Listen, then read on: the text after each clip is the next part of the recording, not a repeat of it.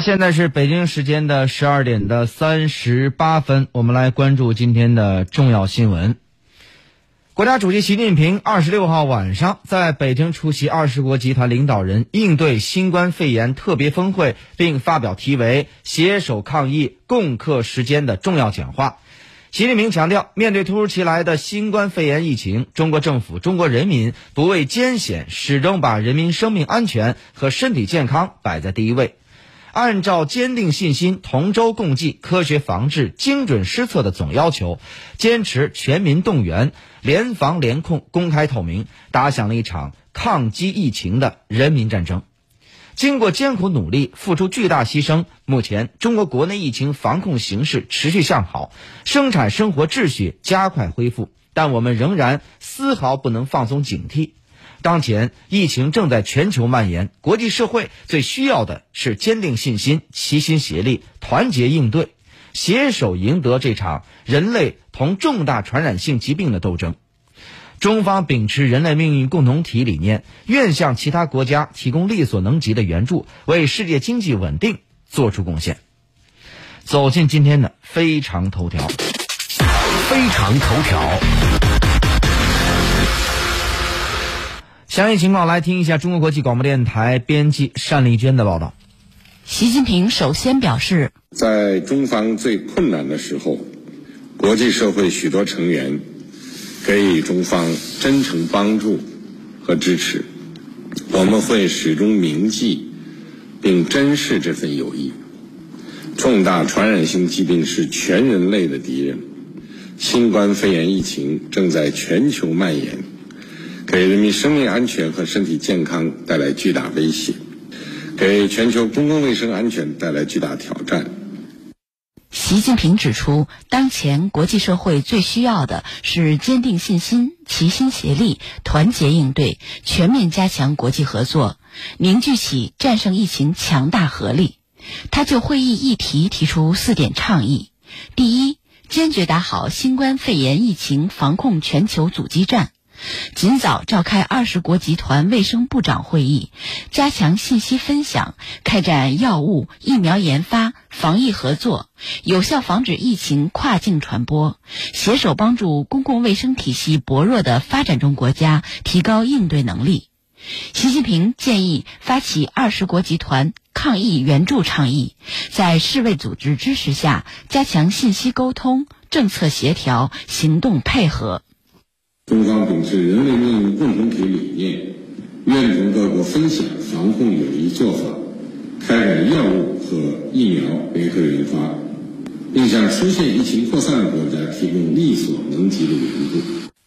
第二，有效开展国际联防联控。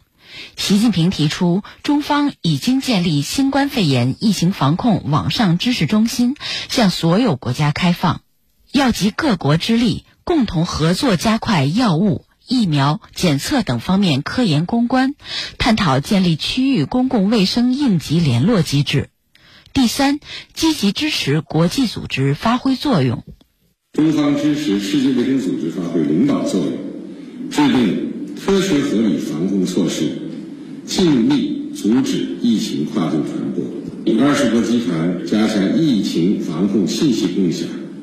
推广全面、系统、有效的防控指南，适时举办全球公共卫生安全高级别会议。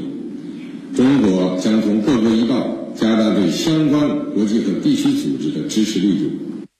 第四，加强国际宏观经济政策协调。习近平提出，各国应该联手加大宏观政策对冲力度，防止世界经济陷入衰退。要实施有力有效的财政和货币政策，维护全球金融市场稳定，维护全球产业链供应链稳定。